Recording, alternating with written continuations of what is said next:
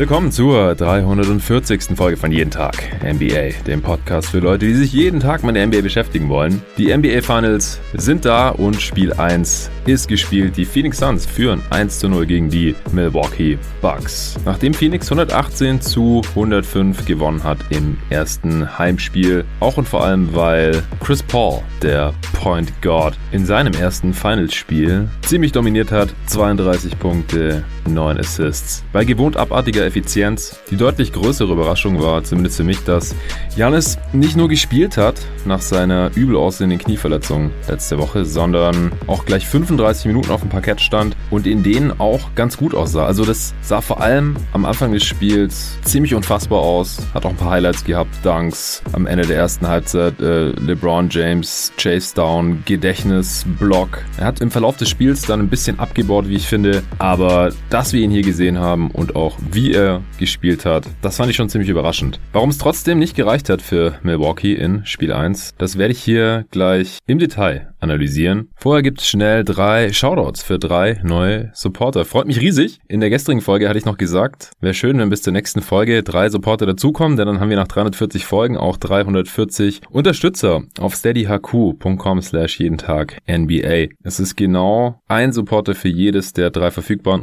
Unterstützerpakete dazugekommen. Der Daniel Tascher ist am Start mit dem Bankspieler-Paket. Vielen Dank, Daniel. Der Steffen Rüb ist jetzt als Starter im Team jeden Tag NBA. Danke dir. Und der Tony Divine, der ist gleich als All-Star eingestiegen und auch gleich für ein ganzes Jahr. Tausend Dank an euch drei. Ohne euch und alle anderen Supporter und Supporterinnen von jeden Tag NBA würde es dieses Projekt schon lange nicht mehr geben. So viel ist sicher. Und ihr helft mir mit, die Zukunft dieses Podcasts abzusichern. Denn ich kann es einfach nicht jeden Tag machen, wenn nicht ein bisschen was bei mir hängen bleibt am Ende des Monats. Das ist klar. Und wenn ich es nicht jeden Tag machen kann, dann gibt es auch keinen jeden Tag NBA mehr. Gerade in so heißen Phasen wie jetzt. Also ich mache gerade die dritte Aufnahme in 22 Stunden. Ja, gestern Mittag habe ich mit David die Finals Preview rausgehauen. Abends habe ich mit André Vogt und Julius Schubert, wie ja auch am Ende der gestrigen Folge angekündigt und auf Twitter und Instagram habt ihr es vielleicht mitbekommen, wenn ihr mir da folgt unter jeden Tag NBA. Ein Streaming-Format gemacht. Five die Show. Zu dritt haben wir eine Stunde über die Finals gesprochen, auch nochmal kurz über die Conference Finals, auch die Hawks und Clippers, die da ausgeschieden sind, wie es mit denen jetzt weitergeht. Ein paar Fragen auch beantwortet. Gibt's auch im Podcast-Feed von Dre, also bei God Next, als Audioformat, wenn ihr euch das Video nicht reinziehen wollt. Das ist auch fast eine Stunde lang geworden. Aber auch das gibt's noch zu finden auf YouTube, auf dem YouTube-Kanal von André Vogt und auch auf Twitter. Würde mich freuen, wenn ihr da mal reinschaut. Nach Spiel 2 der Finals gibt's dann die nächste Ausgabe von Five, die Show. Soll ein regelmäßiges Format werden, wenn es weiterhin so gut ankommt wie jetzt nach der ersten Folge. Das Feedback war da sehr, sehr, sehr positiv. Und wenn ihr eine Meinung dazu habt, wenn es euch gefallen hat oder auch nicht, wenn ihr Verbesserungsvorschläge habt, Feedback, Kritik, dann äh, gerne auch direkt an mich richten über Social Media oder jeden Tag NBA at gmail.com. Ja, vielen Dank dafür. Und wenn ihr auch unterstützen wollt, natürlich auch den Link gibt's wie immer in der Beschreibung dieses Podcasts oder unter jeden Tag steadyhq.de. Da werdet ihr auch direkt auf SteadyHQ weitergeleitet. Ja, vielen Dank dafür. Jetzt zurück zu Bucks Suns. Also ich bin ziemlich hyped. Die Suns haben die Bucks hier relativ überzeugend geschlagen, obwohl Janis gespielt hat und besser aussah auch noch als ich das dachte im ersten Spiel seiner Rückkehr. Und das alles auch ohne, dass jetzt ultra überraschende Sachen passiert sind. Also wer die Preview gehört hat oder auch meine Einschätzung zu den beiden Teams hier über die letzten Tage und Wochen im Pod oder gestern im Livestream, der kann sich das wahrscheinlich schon denken. Die Suns führen jetzt nach diesem Sieg zum ersten Mal in der Geschichte der Franchise in den Finals, in den, bei den ersten beiden Malen. Da war das nie passiert. Wie eingangs erwähnt, war ein riesiger Faktor natürlich Chris Paul, der ein sehr starkes drittes Viertel vor allem gespielt hat und da die Führung für die Suns mit rausgespielt hat. Die Switching Defense der Milwaukee Bucks seziert hat. Aber auch Devin Booker hat das ganze Spiel über sehr, sehr aggressiv gespielt. Schöne Balance auch gezeigt zwischen Transition und Halfcourt Game. Am Ende 27 Punkte und 6 Assists. Und auch der Andre Ayton hat ein extrem gutes Spiel gemacht, wie man es mittlerweile eigentlich fast schon von ihm gewohnt ist. Mit 22 Punkten, 19 Rebounds. Also fast ein 2020 Game. Am Ende hat ihm Chris Paul so ein bisschen den letzten Rebound im Spiel geklaut. Der, äh, der Andre sag ich schon. Devin Booker stand genau neben ihm und hat ihn gefragt, ey, was machst du da? Gib doch den Rebound. Der Andre, äh, Ayton hat danach der Pressekonferenz gesagt, dass ihm das eigentlich egal ist, weil sie gewonnen haben und weil sie alle so gut gespielt haben. Also es ist vielleicht nicht so weit hergeholt zu sagen, dass das das beste kombinierte Spiel von den großen Dreien der Phoenix Suns war, also von Aiton und Booker zusammen. 81 Punkte zusammen, 25 Rebounds, 15 Assists. Und defensiv waren die Suns auch sehr, sehr ordentlich. Mit dieser Statline von über 20 Punkten und über 15 Rebounds bei über 70 Prozent aus dem Feld, also Aiton war 8 von 10 aus dem Feld, ist er auch der einzige Spieler seit Lou Alcindor, wie er damals noch hieß, später Kareem Abdul Abdul-Jabbar mit den Bucks damals in den Finals, der in seinem ersten Finals-Spiel diese Statline aufgelegt hat. Und gleichzeitig ist er auch der jüngste Spieler mit mindestens 20 und 19 in den Finals seit Tommy Heinsohn. 1957. Also passiert nicht alle Tage, was der Andrew Ayton hier heute Nacht in den Boxscore gezaubert hat. Und defensiv, wie gesagt, da war auch wieder ein Riesenfaktor. Auf Seiten der Bucks war Chris Middleton der Topscorer mit 29 Punkten. Hat auch immer wieder kleine Runs und Stretches der Bucks angeführt mit seinem Scoring. Mal ein paar Dreier reingehauen. Am Ende 5 von 12 von hinter der Dreilinie. War kein einziges Mal in der Freiwurflinie, aber heute 12 von 26 aus dem Feld. Also 29 Punkte aus 26 Shooting Possessions. Ist noch ganz ordentlich vier Assists, fünf Turnovers. Also er hat da oft übernommen, wenn im Halbfeld bei den Bucks sonst nicht so viel ging. Aber ich würde mich jetzt hier erstmal wie gewohnt noch ein bisschen am Spielverlauf entlanghangeln. Bei den defensiven Matchups zu Beginn des Spiels, da hat auf Seiten der Suns eigentlich nichts großartig überrascht, außer dass Aiton sofort Janis übernommen hat von Anfang an. Crowder direkt Brook Lopez. Das hätte ich erstmal andersrum erwartet, aber Monty Williams wollte hier wohl nichts anbrennen lassen. Devin Booker hat Holiday übernommen. Auch das hat mir in der Preview so antizipiert. Chris Paul auf PJ Tucker und Mikael Bridges auf Chris Middleton ebenfalls. Die Suns haben hauptsächlich Drop Defense gespielt gespielt. Allerdings rotieren und helfen die dann ja relativ viel. Die haben auch eine Zeit lang mal Zone gespielt, als bei den Bucks nicht so viele Shooter auf dem Feld standen. Und unterm Strich hat das alles ziemlich gut funktioniert. Bei den Bucks gab es defensiv auch eine kleine Überraschung, zumindest für mich. Die haben von Anfang an quasi alles geswitcht. Das hatten wir zuletzt nur gegen die Atlanta Hawks so gesehen, mit einem kaputten Trae Young oder ohne Trae Young. Da hat es ganz gut funktioniert. Gegen die Suns heute nicht so gut. Aber da äh, komme ich jetzt gleich noch zu. Erste, das erste Viertel war noch relativ ausgeglichen. Ich fand Booker im ersten Viertel teilweise ein bisschen wild, hat auch aus der Midrange einmal einen Airball geschmissen, so einen Pull-Up-Jumper ein bisschen forciert. Milwaukee hat ein paar Mal schnelle Easy Buckets nach äh, Punkten von Phoenix sogar bekommen, also es war nicht mal nach einem Stop. Äh, da ist Lopez gleich nach vorne gesprintet in die Offense, hat einen Deep Seal bekommen. Ich glaube, es war beide Male sogar gegen Crowder, also gegen seinen Matchup auch. Da kann Crowder dann wenig machen, wenn Lopez so tief Position bezieht, hat den Pass bekommen und einen Easy Layup gehabt. Das haben die Suns dann später besser unterbinden können. Dafür hatte Booker dann ein paar starke Drives. Mikael ist, so wie ich das in der Preview auch gewünscht hatte, früh in Transition gerannt und konnte Slam nach einem Pass von Chris Paul. Aiton hatte zwei Easy Finishes aus Set Plays, also da wurde dann auch nicht nur Matchup gehuntet aus dem Switch, weil in die Falle kann man halt leicht reintappen. Ja, man weiß, die Gegner switchen alles, man kann jederzeit irgendwo ein Mismatch generieren und dann halt irgendwie aus der ISO operieren. Was die Suns trotzdem ziemlich viel gemacht haben noch in der ersten Halbzeit. Sie hatten zur Halbzeit dann auch nur fünf Assists Assists, was ziemlich wenig ist für Phoenix. Aber sie haben halt auch noch andere Sachen gemacht. Das fand ich wichtig. Bobby Portis kam relativ früh für Brook Lopez rein. Da habe ich mich schon gefragt, ob jetzt wohl Lopez gegen Janis gestaggert wird, dass 48 Minuten einer von beiden drauf ist. Sah in der ersten Halbzeit auch erstmal so aus. Aber im Endeffekt hat Lopez in dem Spiel jetzt hier nur 23 Minuten gesehen, weil Coach Bud anscheinend ihn irgendwann als Problem ausgemacht hat. Vor allem defensiv.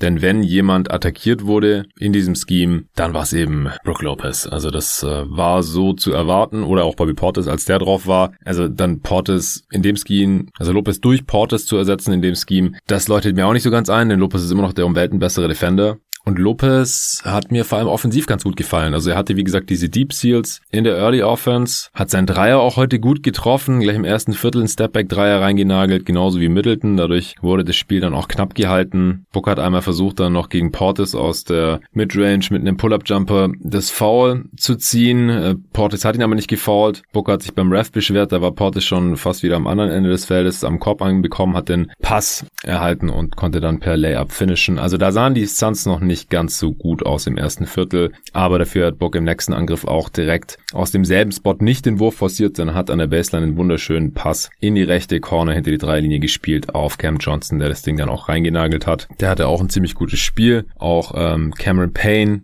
Hat mir heute sehr gut gefallen. In seinen knapp 17 Minuten 10 Punkte gemacht. Auch Mismatches per Drive attackiert. Freie Dreier genommen, getroffen. 2 von 5. Äh, Cam Johnson hat am Ende auch 10 Punkte in knapp 21 Minuten. Auch die Hälfte seiner Würfe und Dreier getroffen und zwei Freiwürfe ziemlich effizient. Als Janis dann im ersten Viertel rausgegangen ist, ist Aiton kurze Zeit später auch auf die Bank gegangen. Dann kam Janis knapp drei Minuten vor Ende des ersten Viertels wieder rein. Aiton aber nicht. Und das ist dann halt ein Problem. Ich hätte mir gewünscht, dass Aitons Minuten komplett die von Janis spiegeln. So hat ihn dann Crowder genommen. Gleichzeitig war Dario Saric mit drauf. Und mit dem defensiven Lineup musst du Janis dann normalerweise automatisch doppeln. Hat dann auch direkt einen Foul gezogen. Scharic hat sich dann auch verletzt. Ich habe jetzt noch gar nicht nachgeschaut, ob da schon was bekannt geworden ist. Könnte ich eigentlich mal noch kurz machen. Nee, ist noch nichts bekannt. Er ist dann auch auf jeden Fall gehumpelt. Könnt mir gut vorstellen, dass es was ähm, mit der Leiste oder im Oberschenkel zu tun hatte. Nach dem Knie sah es mir nicht aus. Und er konnte danach auch nicht mehr spielen. Also könnte gut sein, dass er hier vielleicht sogar noch ein weiteres Spiel oder mehr verpasst. Das müssen wir abwarten. Kurze Zeit später kam dann noch Aiden wieder rein. Gerade im ersten Viertel sah Janis schon noch ziemlich fit aus. Ist auch zweimal über die linke Seite an der Baseline lang gezogen, wie man es äh, von ihm kennt und hat beide Male per Slam gefinisht. Einmal gegen Crowder, dann gegen Aiden und diese linke Seite, die sollte man ihm einfach nicht geben und das hat man nach dem Spiel aber auch nicht mehr gesehen. Auf der anderen Seite war äh, Booker ziemlich im Attack-Mode, ist immer wieder in die Zone gegangen, hat Freiwürfe gezogen, Ende des ersten schon sechs von sechs und also Freiwürfe und zwölf Punkte gehabt.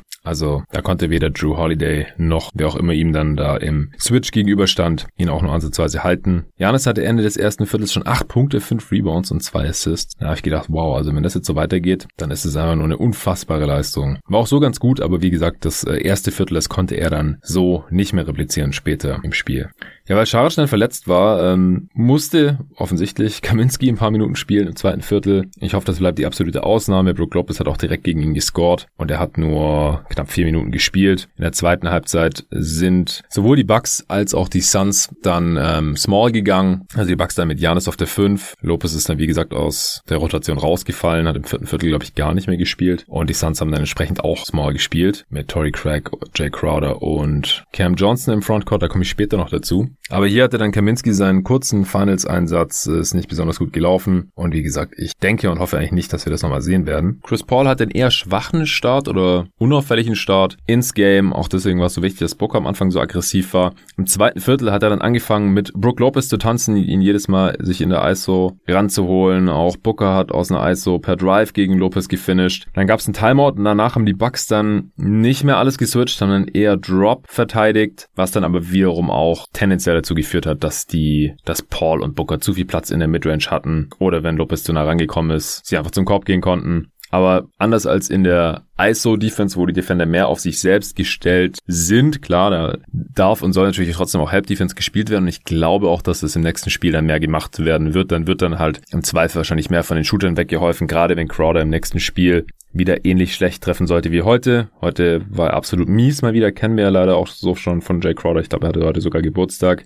Was wohl auch nichts geholfen hat, er hat keinen seiner acht Würfe getroffen, war 0 von 5 von hinter der Dreilinie und hat nur einen seiner beiden Freiwürfe getroffen. Auch der einzige Spieler, der überhaupt einen Freiwurf heute daneben geworfen hat. Die Suns am Ende 25 von 26 von der Freiwurflinie. 96 Prozent. Also schieben hier ihre jetzt schon historisch gute, also all-time beste Freiwurfquote von 86 Prozent vor diesem Spiel in den Playoffs noch weiter nach oben. Ja, also Crowders Game war es offensiv nicht. Defensiv war er dafür umso besser heute. Und ich kann mir dann schon vorstellen, dass die Bucks mal im nächsten Spiel ein bisschen mehr von ihm weghelfen werden, bis er dann eben wieder trifft. Ja, und in der Drop Defense, da hängt natürlich auch einiges vom Guard Defender ab. Also, wie kommt er über den Screen? Kann der von hinten noch contesten oder wieder neben oder vor den Mann kommen? Und das hat heute halt nicht ideal funktioniert. Das haben wir auch in diesen Playoffs von den Milwaukee Bucks schon besser gesehen. Aber hatte ich auch eine Preview gesagt. Auswärts ist die Bucks Defense auch einfach nicht so gut wie in Milwaukee. Vielleicht dauert das jetzt bis Spiel 3 oder so, bis das wirklich bedeutend besser besser wird von der individuellen Defensivleistung. Von der, vom Scheme her könnte ich mir, wie gesagt, vorstellen, dass das schon im nächsten Spiel anders aussieht. Chris Middleton hat die Bucks auf der anderen Seite ein bisschen im Game gehalten, hat einen offenen Dreier als Trailer bekommen. Da hat die Suns Defense ein bisschen gepennt. Also Middleton kam so in der zweiten Angriffs Verteidigungswelle noch an, oben an der Dreilinie Pass bekommen, reingeknallt. Dann hat dann Flauter über Kaminski reingehauen, der dann aber auch bald wieder ausgewechselt wurde. Janis kam wieder rein, Aiden genauso. Bis zur Halbzeitpause konnten die Suns dann aber noch ein bisschen wegziehen. Erst hat Chris Paul einen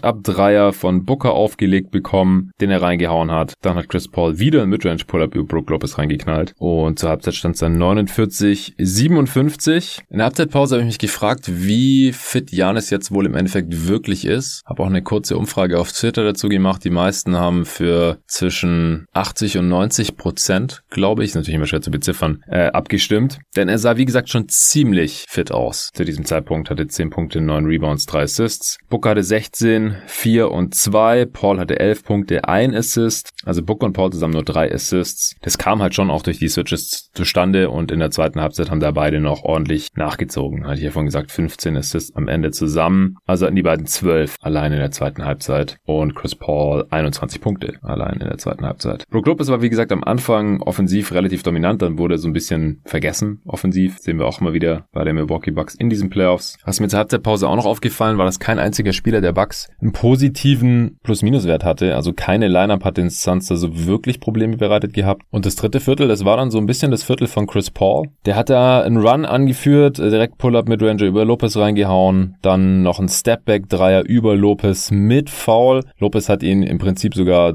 doppelt gefoult, weil er beide Füße getroffen hat, ihn so unterlaufen hat, auch ein unsportliches Foul dafür bekommen, weil Chris Paul dann auch noch mit seinem linken Knöchel auf Brook Lopez Fuß umgeknickt ist. Also das war ein bisschen Glück, dass da Chris Paul nicht schlimmer umgeknickt ist. Mir tut es ja immer schon beim Zuschauen weh. Und äh, der Wurf war eben drin und dann eben Four-Point-Play. Dann gab es eine Szene, da hat äh, Bridges Holiday gestrippt. Der hat dann einen relativ schlechten Lead-Pass auf Booker gespielt, der dann fast schon an der anderen Baseline war, hat den Pass aber zurück auf Bridges spielen können, der äh, finishen konnte. Und da ist keiner der Bucks zurückgerannt in die Defense, außer Holiday, der eben den Ball verloren hatte. Also ziemlich miese Transition Defense der Bucks auch in, in diesem Spiel. Abgesehen von dem Highlight-Block von äh, Giannis, der wie gesagt so LeBron Finals 2016 mäßig noch aus der äh, zweiten Verteidigungswelle Bridges da ans Brett geblockt hat. Der Bridges hatte ein wirklich gutes Spiel, hat dann auch einen Dreier über Giannis getroffen, der dessen Closeouts waren auch einfach nicht so knackig wie sonst. Das ist ja ein großer Teil seines defensiven Werts, dass er defensiv so mobil ist,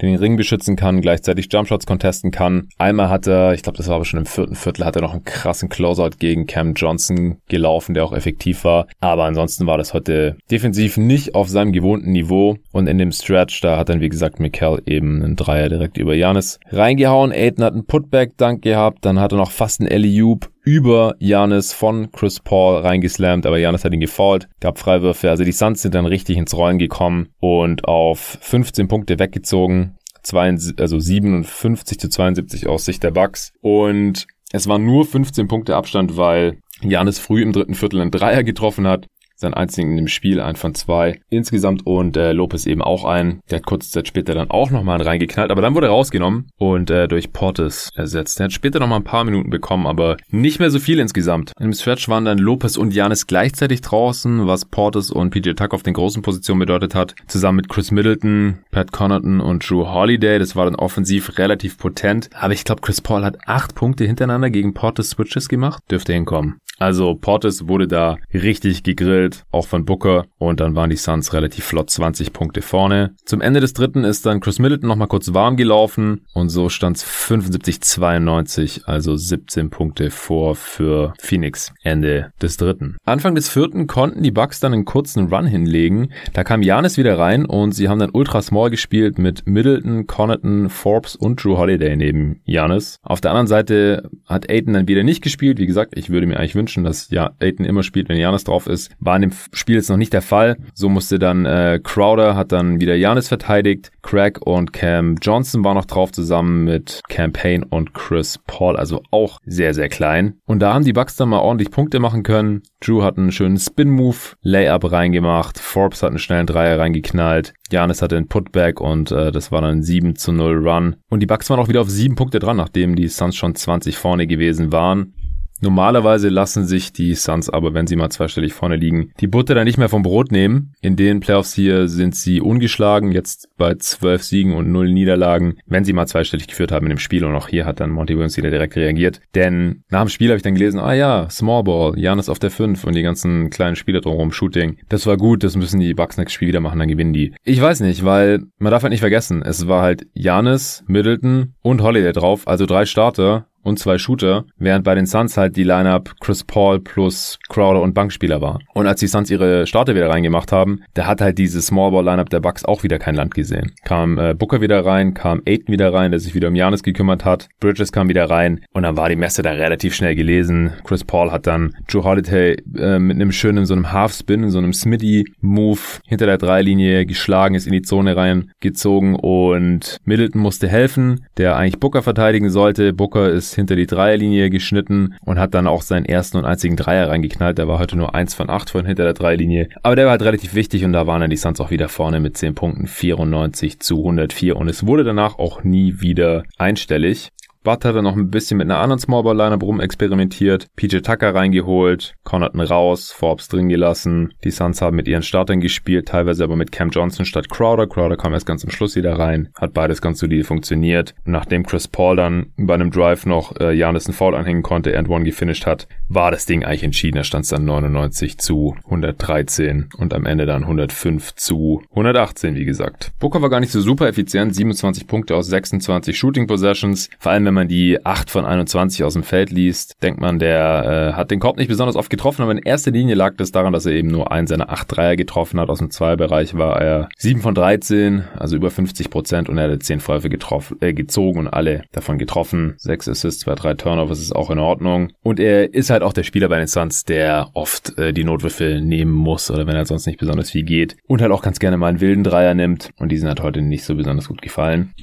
Chris Paul dafür umso effizienter, 12 von 19 aus dem Feld, 4 von 7 Dreier, alle vier Freiwürfe getroffen, 9 Assists bei nur 2 Turnovers für, wie gesagt, 32 Punkte. Also The Point God mit einem weiteren großartigen Spiel. Schwacher Start, wie gesagt, zur Halbzeit war es noch kein besonderes Spiel, aber in der zweiten Halbzeit komplett dominiert. Und ich bin sehr froh, dass er nicht schlimmer umgeknickt ist. Er hat auch noch irgendwas an der Hand. Er hatte sicher gegen die Clippers schon an der rechten Hand verletzt. Heute hat er jetzt, wie es aussah in der Wiederholung, äh, linken Finger ein bisschen umgeknickt oder verstaucht. Müssen wir abwarten, ob das noch irgendwelche negativen Konsequenzen hat in der Zukunft. Aber sah jetzt in dem Spiel nicht danach aus. Janis war wie gesagt schneller und besser zurück, als ich realistisch erwartet hatte. Und die Bucks haben heute ihre Dreier auch mal gut getroffen. 16 von 36, das sind 44 Prozent. Und trotzdem haben sie verloren. Janis war im Verlauf des Spiels aber wie erwähnt sichtlich immer unfitter. Vielleicht hat auch seine Kondition ein bisschen drunter gelitten, dass er jetzt wahrscheinlich sich eine Woche lang nicht besonders gut bewegen konnte. Das könnte ein Faktor sein.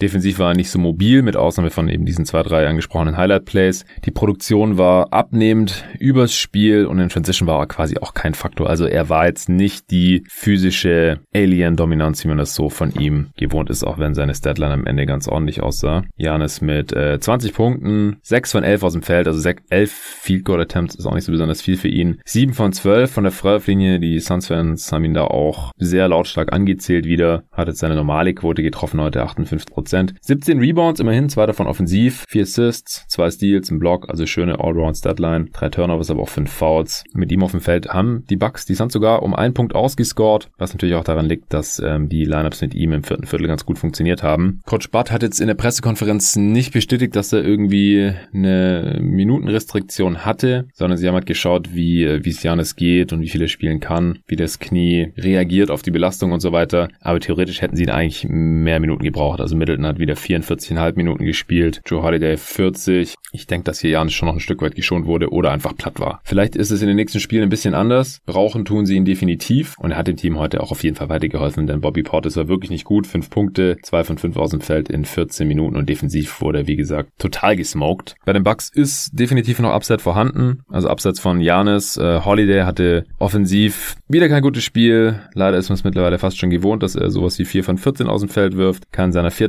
Dreier trifft für äh, 10 Punkte. Ist auch 7 Rebounds, 9 Assists, bei nur 3 Turnovers, das geht. Aber das war weder offensiv noch defensiv eine herausragende Leistung von ihm heute. Und die brauchen die Bucks halt, wenn sie das Spiel gewonnen, gewinnen wollen, bei dem Janis nicht bei 100% ist und bei denen auch Middleton nicht 30 plus rausknallt. Also Middleton war, war gut, der, der war durchaus solide, keine Frage, aber halt nicht ganz so heiß, wie man das in den Playoffs hier schon gesehen hat. Und solange Janis nicht dominieren kann und Drew nichts trifft, dann, dann reicht der Output halt auch nicht ganz für die Bucks. Lopez, wie gesagt, nur 23 Minuten. Sie hatten diesen Run mit Small Ball und mit Pat Connaughton sind sie auch bei plus zwei heute. Ich frage mich trotzdem, ob das jetzt nicht ein bisschen Fool's Gold ist, weil als Suns-Fan habe ich vor Brook Lopez eigentlich deutlich mehr Respekt. Denn die Bucks sind auch wegen Brook Lopez das, das größere Team als die Suns. Auch das Offensiv-Rebounding, das war halt überhaupt kein Faktor. Lopez hat in den 23 Minuten, die er gespielt hat, fünf Offensivrebounds geholt. Sonst haben die Bucks abseits von ihm nur vier weitere geholt. Also Janis zwei, Tucker ein und Middleton ein. Und das ist eine große Stärke der Bucks und auf der anderen Seite eigentlich eine Schwäche der Suns, das Rebounding. Und das konnten die Bucks heute überhaupt nicht ausnutzen, weil Lopez halt so wenig gespielt hat. Das fällt weg. Die äh, Rim Protection fällt weg. Die Dominanz in der Zone fällt weg. Vorne wie hinten. Gerade wenn Janis so angeschlagen ist. Die Suns haben heute auch mehr Points in the Paint gemacht, haben eine deutlich bessere Quote am Ring auch als die Bucks weil Aiden natürlich auch an beiden Enden des Feldes einen sehr guten Job gemacht hat. Und wenn Lopez nicht spielt, dann kann er es auch nicht neutralisieren. Und ich würde halt auch sagen, er war defensiv gar nicht das Hauptproblem. Also er hat die Guards der Suns, also namentlich Booker und Chris Paul, halt in die Midrange und Floater Range gezwungen, was halt der Gameplan der Bucks ist. Und wenn die jetzt halt heute da okay getroffen haben, dann ist es halt so. Das muss ja nicht in jedem Spiel so sein. Also ich würde eher an Brook Lopez festhalten, wenn ich Coach Bud wäre. Also die Bucks konnten die Suns zu 45 Würfen aus der Floater Midrange zwingen. Das ist eigentlich guter Prozess. Und ich würde halt behaupten, dass die Suns heute in erster Linie gewonnen haben, weil sie 75% am Korb getroffen haben, 15 von 20 und 25 von 26 Freiwürfen. Denn aus der Floater Midrange haben sie nur 15 von 39 getroffen. Das ist nicht so besonders gut und die Bucks haben 11 von 31 getroffen. Das hat jetzt heute nicht so den Unterschied ausgemacht, würde ich sagen, sondern eher die Punkte direkt am Korb und die Freiwürfe. Und das kann halt eher Brook Lopez noch beeinflussen. Der kann zusammen mit Janis den Korb beschützen in der Drop Defense. Wie gesagt, ich denke halt, dass die Bucks dann vielleicht mal einen Shooter mehr freistehen lassen müssen. Aber solange die Suns halt wie heute nur 31% ihrer Dreier treffen, kann man damit auch leben. Wenn die anderen die Bude einschießen, dann sieht es natürlich auch wieder nach nicht so einer tollen Entscheidung aus. Und dann ist halt das große Problem, aber das hatte ich in der Preview auch schon besprochen hier. Die Bucks haben halt nicht so viele spielbare Spieler. Ja, was wollen sie halt machen, wenn, wenn Lopez nur 23 Minuten sieht, Portis in 14 Minuten nicht besonders viel reißt, Janis nur 35 Minuten spielen kann, wen, wen wollen sie noch spielen lassen? Jetzt hat Forbes heute ganz gut gespielt, zwei seine vier Dreier getroffen, Connaughton auch der für seine Würfe getroffen, auch zwei von vier Dreiern für acht Punkte. Forbes sechs Punkte, selbst Teague hat über neun Minuten gespielt und seinen einzigen Dreier reingeknallt. Das ist halt auch nicht gesagt, dass die das jedes Mal machen, also die Bugs sind halt leider einfach ein bisschen dünn. Die Pace war heute relativ schnell. Das fand ich definitiv zum Vorteil von Phoenix ohne Transition Terror Janis, den wir heute nicht gesehen haben. Die defensiven Matchups haben soweit alle gepasst von Phoenix Seite aus. Bei Milwaukee war das jetzt nicht so relevant, weil die sowieso so viel geswitcht haben, dass da ständig jemand anderes als das ursprüngliche Assignment den Gegenspieler verteidigt hat und Phoenix sich halt so die Gegenspieler natürlich auch immer aussuchen kann. Booker gegen Drew hat ziemlich gut geklappt. Matchup-Daten sind immer in Vorsicht zu genießen, aber laut Sportcenter waren die Bucks Spieler bei 1 von 11 aus dem Feld gegen Devin Booker als Defender heute. Sicherlich nicht repräsentativ für die gesamte Serie, aber heute konnte man Booker da keinesfalls abusen. Und wie gesagt, heute war das ein gesunder Mix aus Halfcourt und Transition bei den Suns, Matchup-Hunting bei Switches und soliden Plays, Jumpern und Attackieren des Rings und somit hat man dann halt am Ende auch ein Offensivrating von 116 gehabt, obwohl man halt nur 11 von 34 Dreiern getroffen hat. Bei den Bucks hat's nur für ein Offensivrating von 105 gereicht. Das äh, reicht natürlich darauf nicht aus, um die Phoenix Suns zu schlagen. Offensivrebounds hatten die Bucks heute geringfügig mehr, Turnovers hatten sie auch ein paar mehr als Phoenix. Phoenix hat besser getroffen, was das True Shooting angeht, vor allem natürlich aufgrund der Freiheit Freiwürfe und der Quoten am Ring. Ich bin gespannt auf Spiel 2. Also ich finde es fast schade, dass es jetzt bis Donnerstag Nacht dauert, bis Spiel 2 ist. Ich war vorher noch kurz davor, mir Spiel 1 gleich nochmal anzuschauen. Aber ich habe gedacht, nee, ich rate jetzt kurz durch den Regen in so einem Coworking Space und äh, hau die Folge raus, bevor ich müde werde, denn ich konnte vor dem Spiel nur so eine Stunde pennen, anderthalb vielleicht. Und in der Nacht davor habe ich auch noch fünf Stunden gepennt. Und jetzt äh, hau ich das Ding hier gleich raus und dann werde ich mich, glaube ich, nochmal hinlegen. Also ich glaube durchaus, dass die Bucks hier noch ein Spiel gewinnen können in der Serie. Ich bleibe trotzdem vorerst bei meinem Tipp von Suns in 5. Ich habe jetzt heute in dem Spiel nichts gesehen, was mich mich jetzt hier großartig von dem Tipp abrücken lässt. Ich danke euch fürs Zuhören. Freue mich, wenn ihr den äh, Stream gestern ausgecheckt habt oder vielleicht jetzt im Nachhinein noch on demand euch reinzieht oder die Audioversion davon und uns oder mir Feedback gebt. Und dann äh, bedanke ich mich natürlich nochmal bei allen Supportern und Supporterinnen, die jeden Tag NBA schon auf steadyhq.com slash jeden Tag NBA unterstützen. Vielen Dank dafür und die nächste Folge gibt's hier spätestens nach Spiel 2. Bis dahin.